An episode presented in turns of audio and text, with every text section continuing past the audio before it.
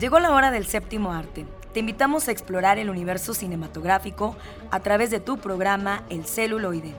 Entérate de festivales, talleres, música de todos los tiempos, ciclos, grandes leyendas, cartelera, adaptaciones, historias, entrevistas, recomendaciones, el eco de las ciencias y mucho más. Arrancamos.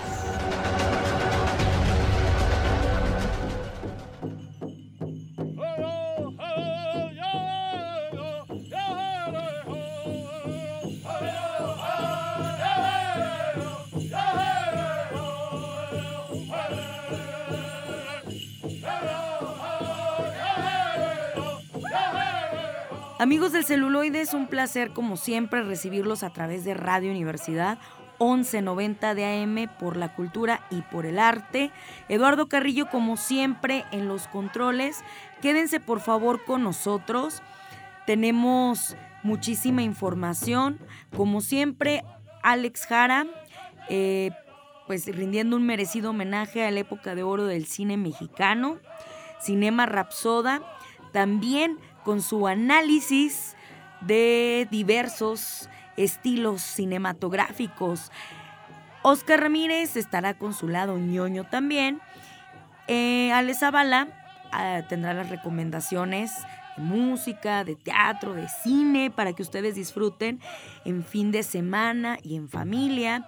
Y por favor, no se pueden perder esta gran exposición en la valla del perimetral titulada Tradición y Evolución, miradas y rostros hacia el saber de la artesanía, que estará vigente hasta el 18 de febrero y que estaremos enlazándonos hasta Santa María del Río con el nada más y nada menos que con el maestro de la Casa del Rebozo, Arturo Estrada, que ha tenido la fortuna de haber participado compartiendo ese saber del rebozo con eh, la recién fallecida y gran periodista Cristina Pacheco. Entonces, por favor, disfruten esta entrevista.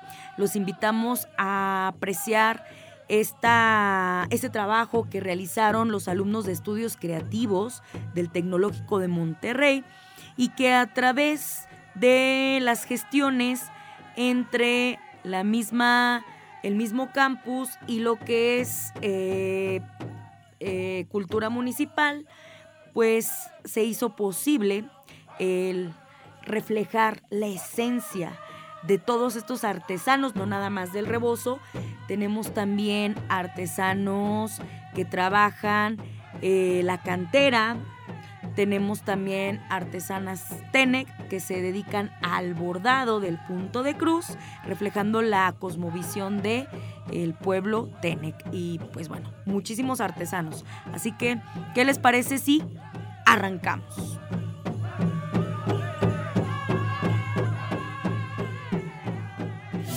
Homenajemos al cine de ayer, época de oro. A lo largo de la historia del cine mexicano, se ha registrado que diferentes artistas han sido encarcelados, perseguidos por gobiernos o censurados, debido a que las películas en las que trabajaron iban en contra de las normas establecidas para el séptimo arte.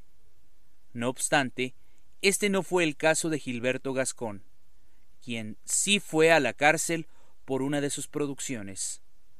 Hoy, en época de oro, recordaremos la película la risa de la ciudad. Bienvenidos. Lo menos que puede tener el cine, el bueno, el regular y el malo, es dejar una huella en la historia, en la historia de nuestro país. Mi criterio es que la peor película mexicana deja una huella en, la historia, este, en cómo el, el estado de cómo lucía población en un año determinado, en una década determinada, cuáles eran las modas femeninas, cuáles eran las modas masculinas, cuáles eran los criterios para ver los problemas, cómo se enfocaban, cuál era la, la moral que se manejaba en determinada década y cualquier joven puede hacer un comparativo, burlarse, reírse de eso o respetarlo, pero de todas formas tendrán una información. Amigos del celuloide, muy buenas tardes. Excelente sábado de cine para todos ustedes.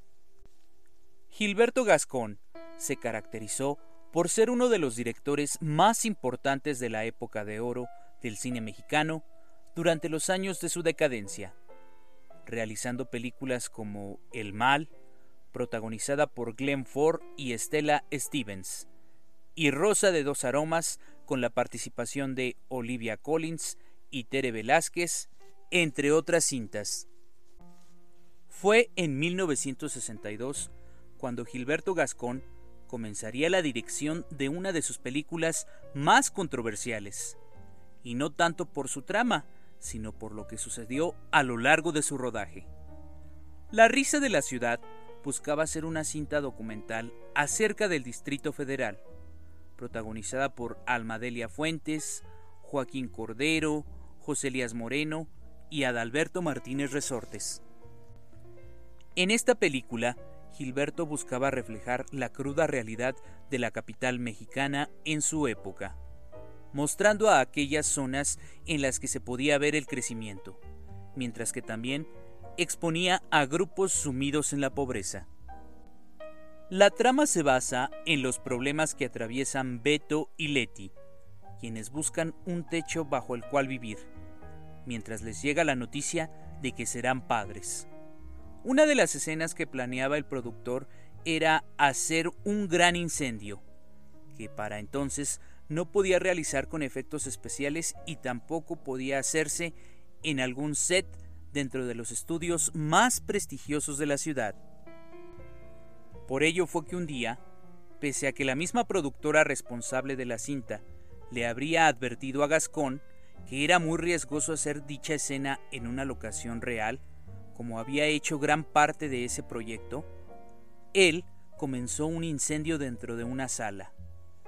Según fue reportado por la prensa de entonces, el director quería hacer algo único con dicho incendio, pero resultó siendo todo un desastre, pues él fue detenido por provocar el siniestro sin ningún control previo y sin permisos.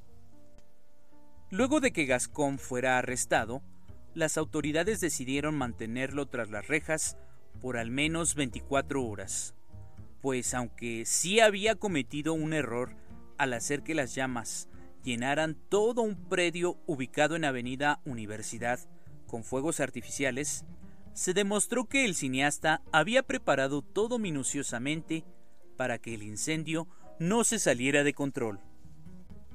Poco después, mientras Gilberto estaba encarcelado, la producción quiso demostrar que contaban con autorizaciones para quemar el lugar, aunque esto no pudo ser corroborado por las autoridades. Supuestamente, el director fue liberado después de estar todo un día preso y pagar una multa aunque se desconoce a cuánto ascendía esta. La risa de la ciudad no solo representó problemas legales para Gilberto Gascón, pues en cuanto fue mostrada al público, recibió diferentes críticas, buenas y malas, las cuales la hicieron figurar entre las más polémicas de la época, convirtiéndose así en una de sus más importantes producciones. Otras de las películas de Gascón que cobraron relevancia en el cine mexicano fueron Perro Callejero y El Boxeador. Sus filmes lo llevaron a ganar premios como Diosas de Plata, Globos y Águilas de Oro. Ya, levántate y, ve a comprar tus tarugadas.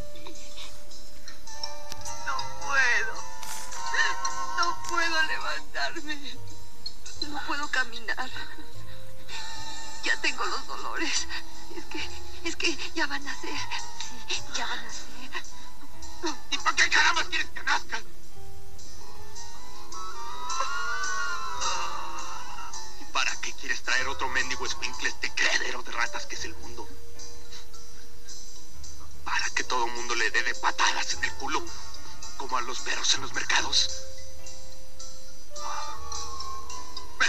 Muera. No. Yo quiero que viva, perro. Yo quiero que viva, perrito. ¿Y para qué quieres que viva? ¿Para que sea un mendigo muerto de hambre como yo? No, ¿O para que sea una golfa como tú? no. ¿Para que todo el mundo lo odie? ¿O él odia a todo el mundo? Él no va a ser problema para nadie. Mentira. Va a ser un problema para todos los demás. Si esa cantaleta ya me la conozco de memoria. No produces. No has estudiado. No trabajas. Ah, pero eso sí. Tragas, ¿verdad? Quieres comer como todos los demás. Van a ser otros tiempos, perro. Sí, Sí. serán peores. Pero va a tener amigos. Muchos. Yo soy Alex Jara. Continúen sintonizando su programa El celuloide a través de la señal de Radio Universidad.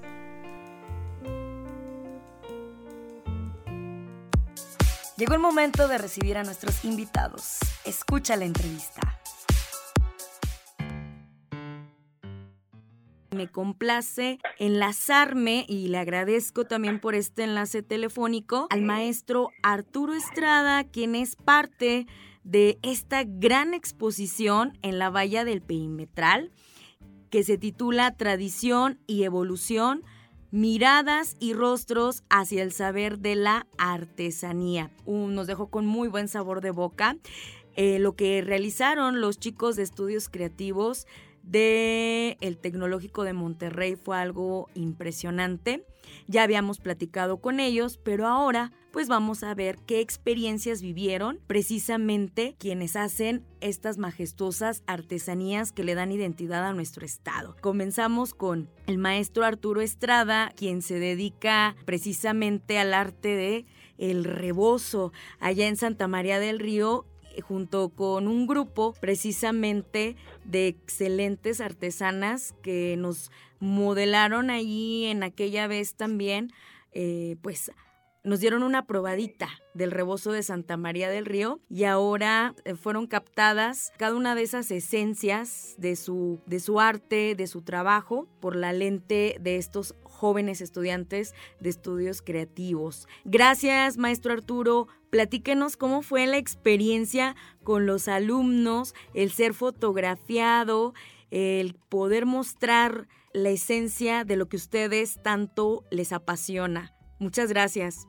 Buenas tardes. No, pues, ¿qué le puedo decir? Estamos emocionados ante esta actividad. Realmente los artesanos es del modo que eh, trascendemos a través de la vigencia, a través de la difusión que se da en este tipo de proyectos. Este proyecto en especial ha sido distinto ante todo lo que hemos vivido. Creo que el combinar o, o el agradecimiento más es hacia que el sector educativo y profesional toque el tema de artesanía, aborde el tema de artesanías y pues nos haga partícipes de su profesión, de su profesionalismo. Yo creo que los artesanos hoy por hoy pues mantenemos procesos ancestrales muy importantes que están a punto de desaparecer ante tanta modernidad y tanta tecnología. Yo creo que esa es la preocupación mayor en lo personal, por ello la instrucción a los jóvenes. Y yo creo que esta actividad en especial, pues yo creo que nos viene a dar una difusión muy importante. El sector educativo, el sector profesional, que nos convoque para hacer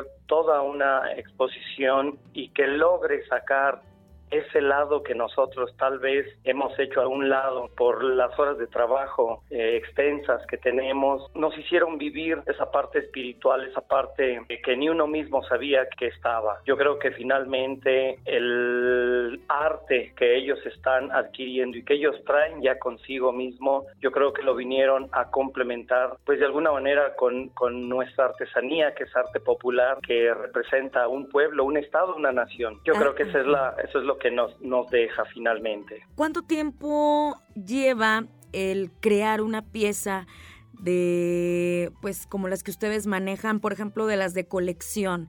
En, ahorita tenemos, eh, dependiendo del material y dependiendo de los diseños, es decir, si es seda, o si es articela. Eh, articela quiere decir una seda parecida, un, un, un hilo que parece seda, pero no es seda. Evidentemente su costo es más, más barato que el de un no de seda. Eh, manejamos tres tipos de diseños, el de rescate, el tradicional y principalmente la innovación. Creo que aquí este de innovación volvemos al mismo punto de entregarle a la juventud, en este caso que vivimos esta experiencia con jóvenes artistas, fotógrafos, estamos también enfocándonos a ellos para que ellos eh, de alguna manera hagan trascender estos legados, estas herencias culturales que tenemos y que no, no se pierdan. Cada rebozo, dependiendo del diseño, hablando de innovación, pues hay rebozos que se tardan de tres meses hasta un año, puede ser, dependiendo de la labor que se va a colocar en ese, en ese rebozo. A veces es más costosa la labor que ni el propio material. Se supone que ahí se cuadruplica eh, el proceso eh, debido a todo lo que le estamos eh, invirtiendo a, esos 200 gramos de seda que pesa de un rebozo mediano común. Entonces, yo creo que varía mucho el costo dependiendo del diseño, de lo que le estemos agregando y poniendo a ese rebozo que finalmente va a ser único hasta para nosotros mismos. ¿Alguna vez se ha documentado este proceso creativo acerca del rebozo? ¿No han tenido la oportunidad de participar en reportajes? Vi a Cristina Pacheco haciendo un reportaje eh, precisamente con usted, pero algo acerca del cine documental, de los mismos chicos que se dedican a filmar. Nunca ha habido algún acercamiento de querer hacer, de llevar al cine documental este legado que representa el rebozo de Santa María? Yo creo que después de 43 años de dedicación como artesano, como rebocero, comento que hoy por hoy pues tenemos muchos, muchos eh, proyectos eh, en ofrecimiento. Sí, por ahí está ya incluso está en proceso un video documental. Al parecer que se va a meter a las cinetecas, se va a exhibir en las cinetecas y esta cuestión de, del cine que realmente nosotros como artesanos pues no entendemos mucho. Solamente ha sido colaborar y contribuir a todo lo que a lo que nos traiga una difusión, ya que eso pues finalmente va a preservar. Sí tenemos por ahí algunos autores este, interesados en una biografía personal, hay por ahí interesados en adquirir una colección personal que tengo desde los 31 años, hay este, una infinidad de proyectos que no todo es posible por los tiempos, por acuerdos, desacuerdos, desconozco, desconocemos nosotros los artesanos muchísimas cosas eh, para llevar a cabo una cuestión, por ejemplo, de derechos, de costos. Es muy, muy, muy, muy complicado y realmente es por eso que, pues que como, como que no les damos mucho, mucho importancia. Ya el que se acerca directamente y va decidido a esto, pues ya es cuando las cosas se dan. Ahora sí que sin que uno proponga o sin que uno lo solicite, es cuando las cosas pueden y son posibles. Muy bien, pues le agradezco muchísimo que haya tomado la llamada. Sé que siempre está muy, muy ocupado. Muchas felicidades por todas estas piezas tan hermosas y ese magnífico equipo de trabajo que tiene. Los invitamos a conocer el rebozo de Santa María y a modelarlo, a adquirirlo, porque la verdad tuvimos la oportunidad de, de hacerlo y es una experiencia fabulosa. Ya después no nos, no nos queremos desprender de ese rebozo y devolverlo.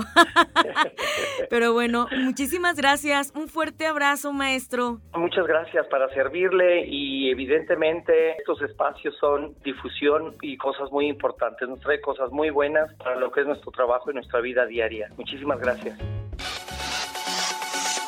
Y llegó el momento de las recomendaciones. ¿Qué hacer en este fin de semana? Muy buenas tardes amigos del celuloide. Gracias por sintonizarnos como siempre a través de Radio Universidad. Les habla Alejandra Zavala y les doy la bienvenida a nuestra sección de música, cine y teatro. La semana pasada hablábamos del amor y sobre todo un poco del amor de madre. Y en esta semana estamos ya muy cerca del famoso 14 de febrero, día en que se celebra el amor y la amistad, y el día de hoy hablaremos de música.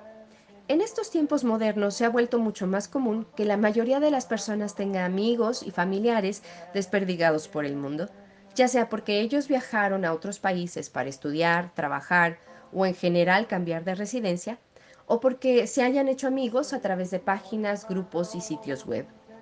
La tecnología de nuestros tiempos modernos nos permite estar más en contacto con las personas a las que amamos, queremos y apreciamos a través del Internet y las redes sociales. Yo, por ejemplo, tengo hermanas, sobrinos y otra mucha parentela en Estados Unidos y muchos queridos amigos y amigas regados por Europa y América del Sur. Y claro, siempre se las puede uno ingeniar para hacerles llegar nuestro amor y aprecio hasta donde están, de una u otra manera.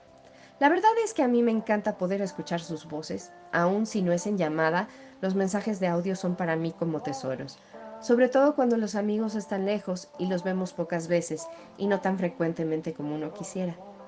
Pero otra manera muy hermosa de comunicación para hacerles saber a nuestros seres queridos lo mucho que les amamos y apreciamos es con música y canciones. Y hoy quiero compartirles algunas de mis favoritas para decir te amo, te quiero, te extraño. Eres importante para mí, te aprecio, te apoyo y de una u otra manera sé que estás para mí del mismo modo en que yo estoy para ti.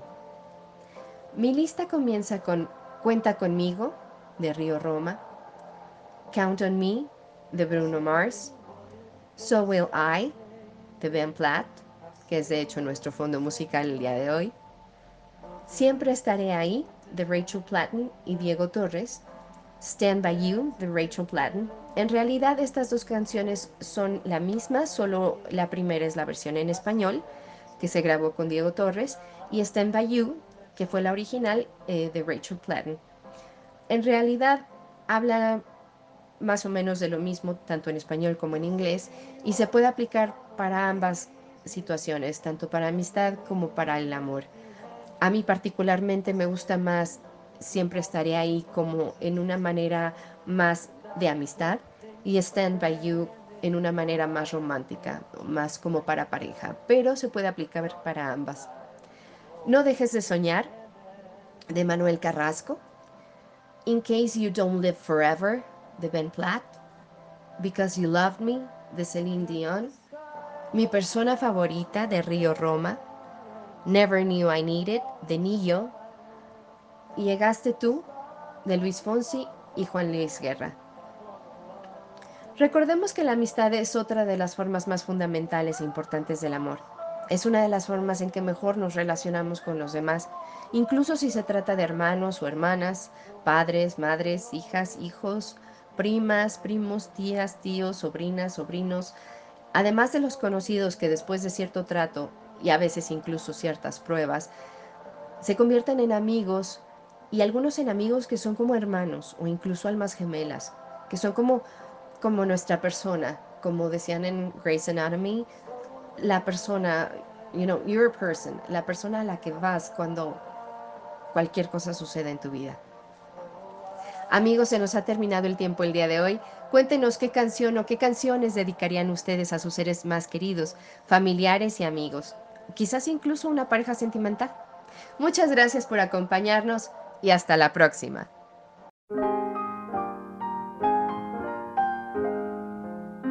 Bienvenidos a la sección de ficción, cómics y otras rolas, donde ahondaremos en elementos de la cultura nerd. Adelante con esta sección.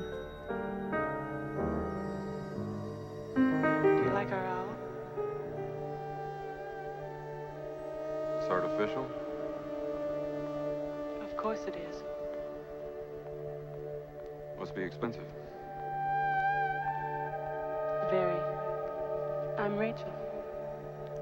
Deckard.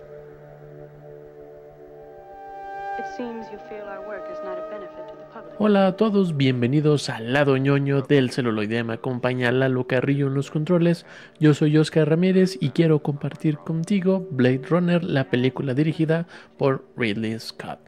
Esta película que tuvo su primera aparición en 1982 ha tenido siete reediciones, terminando con la edición del 2007 cuando la película cumple 25 años en una edición de aniversario. Esta es la versión final que vas a poder ver en plataformas. Ya es raro encontrarse sobre todo en internet las anteriores versiones hicieron una buena tarea en tratar de quitarlo y pues resulta bastante atractiva ya esta última edición porque complementa mejor el universo. No da más significado, ni da otro significado, ni siquiera potencia tal vez la, mm, la narrativa de Blade Runner, pero lo que sí mejora es el ambiente, que es lo que nos hace ver esta película con bioingeniería, con humanos sintéticos, con robots humanizados, con esta idea de el cyberpunk mezclado con el film noir.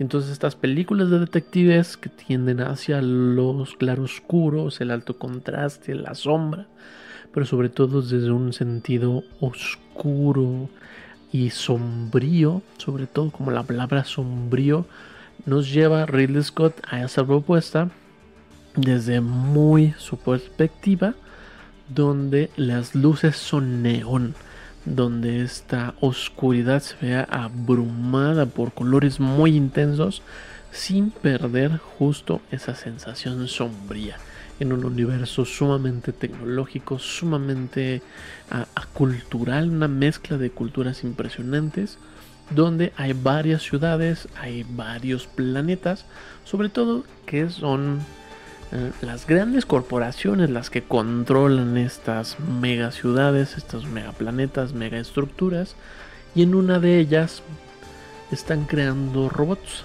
los Nexus, la última versión Nexus 6, si no me equivoco, que son robots humanoides sumamente eh, parecidos a la, al humano, a la condición humana, pero ya están prohibidos en el planeta Tierra. Entonces escapan varios de estos robots al planeta Tierra y es por eso que mandan llamar al detective Deckard, que es interpretado por Harrison Ford, quien tendrá que buscarlos y eliminarlos porque pues están prohibidos. Hay una gran filosofía de este miedo hacia los robots, este miedo hacia la inteligencia artificial, que en su momento no le llamábamos inteligencia artificial, pero esta película ya abría el tema y la posibilidad a más público, porque el tema ya estaba planteado en, la, en el libro, la novela en la que está basada esta película, Sueñan los androides con ovejas eléctricas, una novela de Philip K. Dick, y muy probablemente sea la mezcla de Philip K. Dick con una novela que se llama El Neuromante, una película de William Gibson, que es el padre del cyberpunk. Y entonces esta mezcla que le da Riley Scott, que ya había hecho este, un trazo significativo del ambiente, de la ciudad, del entorno, porque es sumamente atrayente esta película desde esa perspectiva de donde habita ¿no? la ciudad y no requiere de grandes momentos super tecnológicos como en otras películas. Mm, y es un contraste muy marcado, tal vez con una película que se llama THX, una película de... Ay, se me está yendo el, nombre del director, qué mal. Pero en THX todo es blanco, todo es pulcro, hay una idea de la religión, hay una idea del ser y todo está dado a, en charola para que todos sean felices. George Lucas, el director George Lucas de THX. Y en Blade Runner es mucho más humano el sentido que se presenta en la película en el entorno y justo la dinámica de estos robots, de estas, estas réplicas, se le conoce como replicantes a estos robots, y la, y la idea de Rick Deckard, este detective, plantea durante toda la película qué es ser humano. ¿Qué nos hace humanos? El soñar, los recuerdos, el tener emociones, el poder llevar a ciertas acciones o no y que todo está ligado alrededor de la película en la mirada. Porque en esta gran metáfora de que los ojos son el espejo del alma, constantemente la película aborda este mensaje en momentos clave y hace un gran hincapié también en esta idea como muy de 1984, la novela de George Orwell, del ojo que todo lo ve. Y en esta dinámica de la vista, del alma, va mezclando Blade Runner con esta película de policías, con esta este, película de detectives, donde todos los personajes son sumamente enigmáticos, sobre todo Roy Batty, que es esta replicante líder de la pandilla, del grupo de estas réplicas que se ha escapado. Y vamos viendo cómo van avanzando estos seres porque quieren descubrir una cura a su a su terminación. Tienen una vida este, escasamente corta. Y entonces Roy Batty está buscando, junto con sus demás colegas, amigos, con pinches ahí de la película, sus otros, eh, los otros Nexus, cómo detener la muerte, su muerte. Y en esa búsqueda están buscando a su creador en una cuestión paralela de la búsqueda de quién es Dios, la búsqueda del creador mientras reflexiona sobre qué es la creación, qué es el creer, qué es el alma, qué son los sueños, y uno de sus compañeros, el robot, em, ay, ¿cómo se llama? El primeritito que de hecho vemos en la película, que lo están interrogando para saber si es una réplica o no y pierde la cabeza y los estribos y pareciera ahí muy muy muy humano y entonces este personaje Gaf, no, no estoy no recuerdo el nombre. Pero este tiene una serie de fotografías que Roy le hace como constante ruido a, esa dinámica de dónde están tus fotos. Dónde dejaste tus fotografías, porque esas fotografías le son recuerdos y viene la dinámica que si son recuerdos implantados, son recuerdos que sí existieron o no, y entonces en esta búsqueda de qué es el ser humano, un ser que sueña, un ser que fantasía, un ser que tiene recuerdos, que tiene memoria, que tiene emociones, y constantemente estos robots están llevándonos a momentos muy intensos de esa sensación humana. Y no es una cuestión como en Terminator, que hay una programación de destruir al ser, aquí hay una cuestión de buscar quién es el ser, quién es el ser, sin ser una programación, porque no entra en ese término.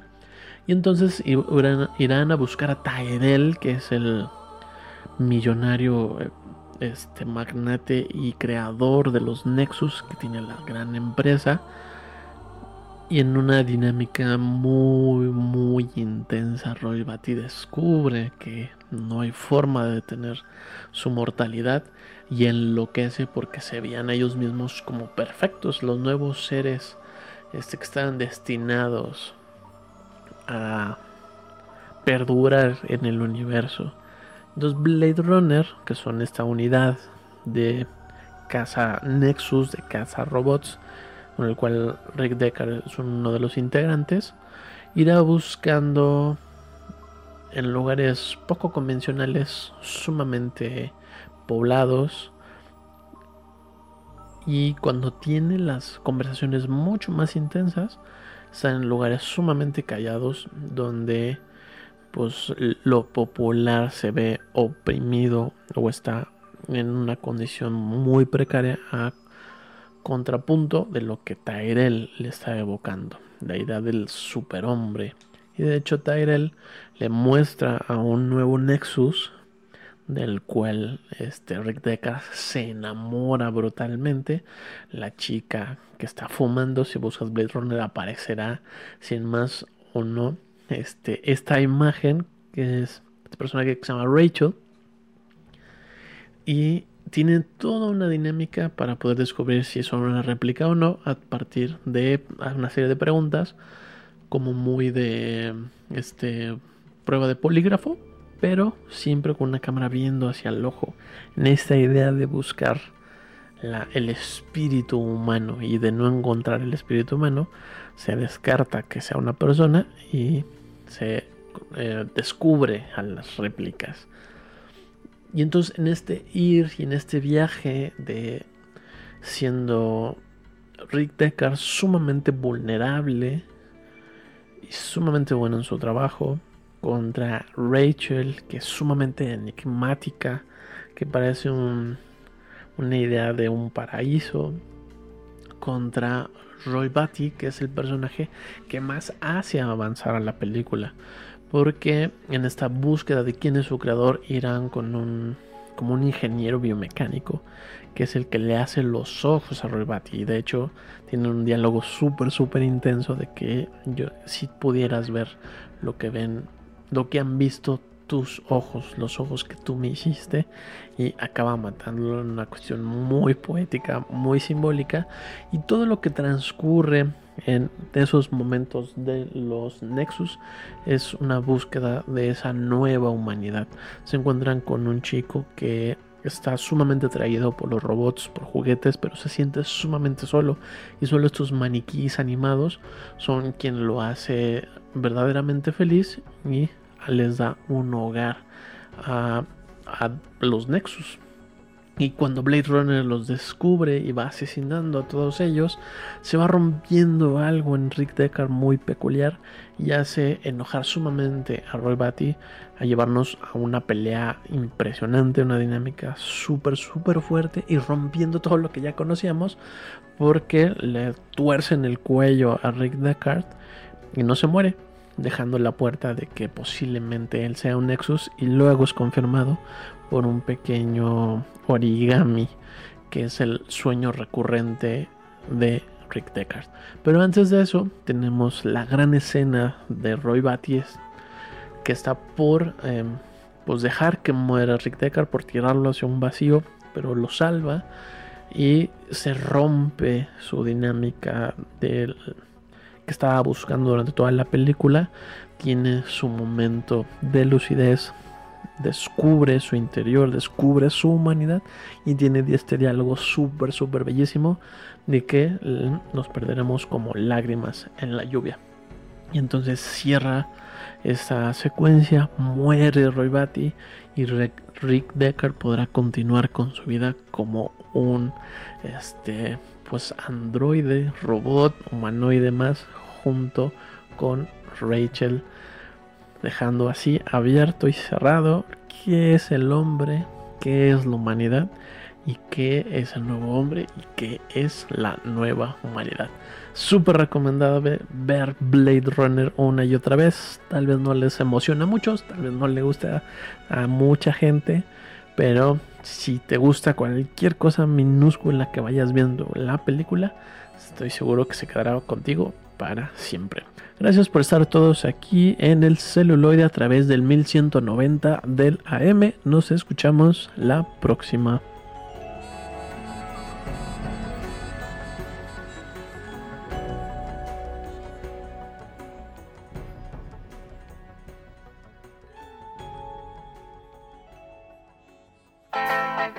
Cinema Rapsoda. Historia del cine, melodrama y vida cotidiana.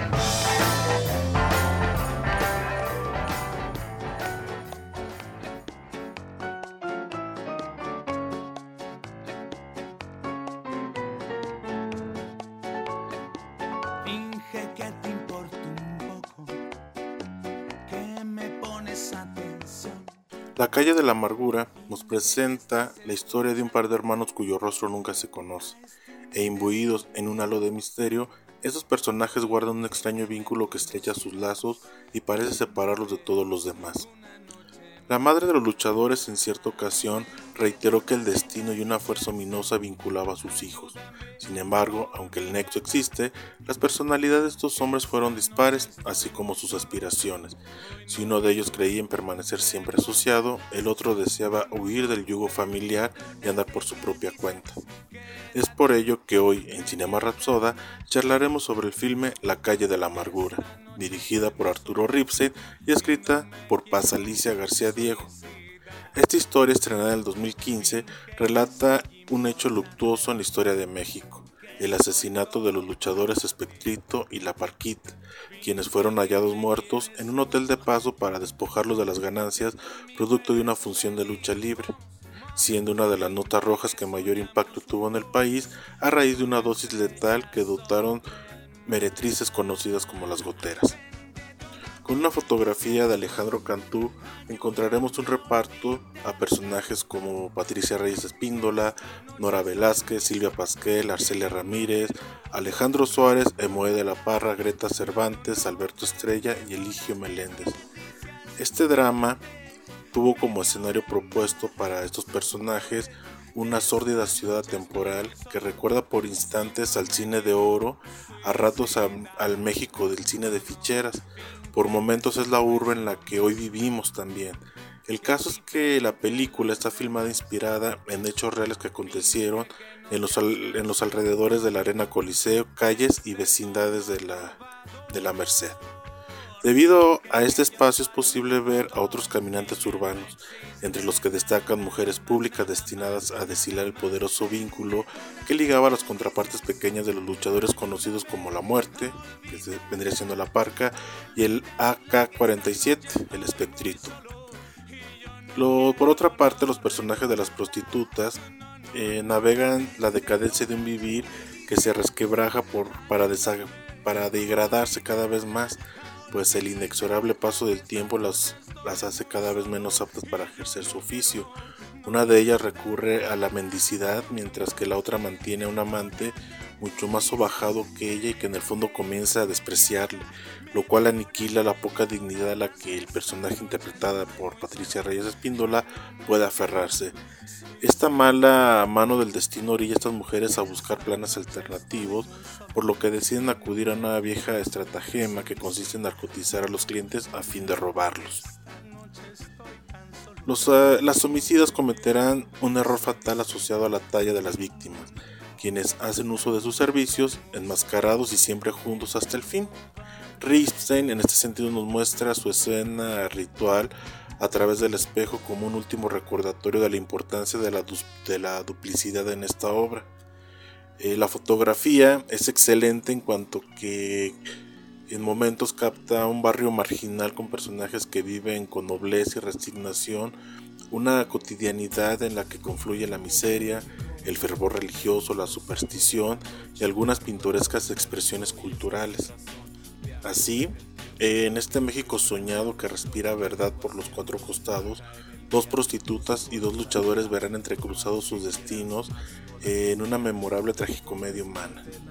A lomos de un impecable y florido guion de paz a Alicia García Diego, colaboradora habitual y esposa de Arturo Ripstein, este realizador nos muestra aquí una magnética, cruda y vivaz inmersión en un México de, sumergido en la miseria pero orgulloso. Si bien no es la primera vez que Ripstein retrata la miseria del país, pocas veces lo había hecho con una combinación tan fluida de aspereza, respeto y vigor. Al margen del amarillismo, los crímenes y el peso simbólico que cobra este caso en la historia de la criminalidad de México, acaso ya por la condición deportiva como su apego a la bebida y consumo sexual, estos personajes llegaron a robar corazones en una afición que encuentra en la lucha libre a la libertad, el peso de sus emociones y la forma de asumir el destino en un país más agreste, violento y de encrucijadas.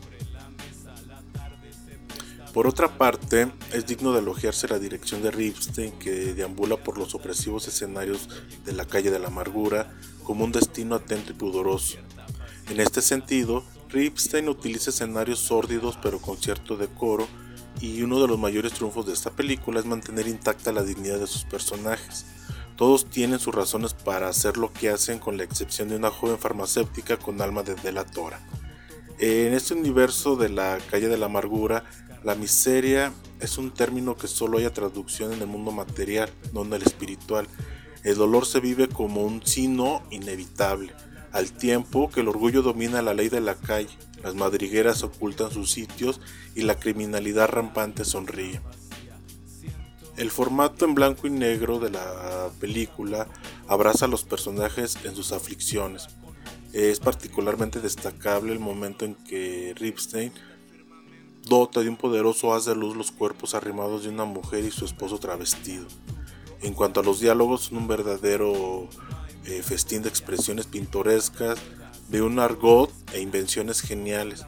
Por ejemplo, las, las prostitutas son sexoservidoras, una caricia concupiscente es una acogida, los enanos son luchadores del género liliputiense y las malas jugadas son fregaderas. Esto construye un gran retablo al que progresivamente se van sumando majestuosas pinceladas de realidad. Este filme remite al cine mexicano del maestro Luis Buñuel, por ejemplo, aunque su referente original debe buscarse en el esperpento y la crueldad. Referentes que inspiran con absoluta naturalidad en las imágenes de esta película, que nos recuerda que el corazón de los grandes directores está siempre del lado de sus personajes. Este filme va más allá de la miseria en los barrios mexicanos, en esa unión de la decadencia humana con una conmovedora faceta de cada personaje lo que logra un poderoso drama amalgamado con un cínico humor negro durante toda la historia, sin dejar de lado la crítica social. Muchos protagonistas del México bizarro se unen en este filme. La adolescente precoz, el hombre encajoso y mantenido, la madre sobreprotectora, la mujer sumisa y alcahueta, los maridos golpeadores.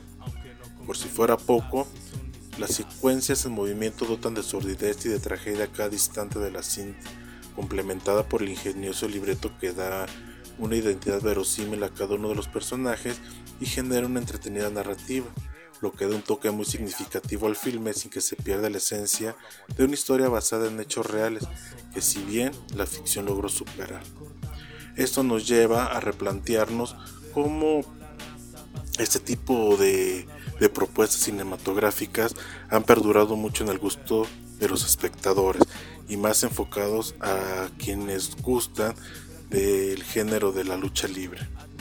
Un deporte por demás reconocido en México y que ha sido llevado, además del séptimo arte, a los lugares más recónditos del mundo para que sea conocida esta cultura deportiva, llamada así eh, de alguna manera y entendida además como una forma de mostrar los valores, los símbolos y los rituales que pesan en la cultura mexicana a través de este deporte.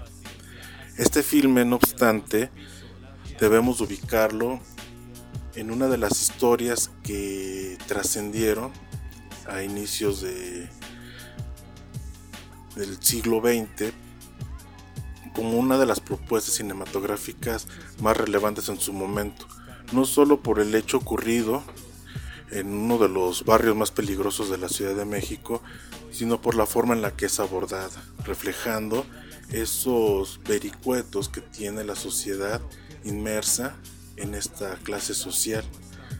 Como se señaló hace unos instantes, no se enfoca mucho a lo material, busca en la espiritualidad esta resignación de los personajes, protagonistas inmersos en las decisiones paternas, sometidos a la explotación y por otra parte siendo el centro de atención de un deporte que enfatiza la libertad, que enfatiza la forma de relacionarse con la sociedad, encontrar a sus héroes y villanos, pero también aquellos personajes que los representan en la vida cotidiana.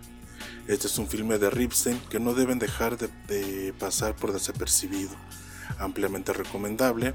Esto los llevará a otra forma de conocer esta realidad de la criminalidad en México. Esto fue Cinema Rapsoda. Nos vemos hasta la próxima.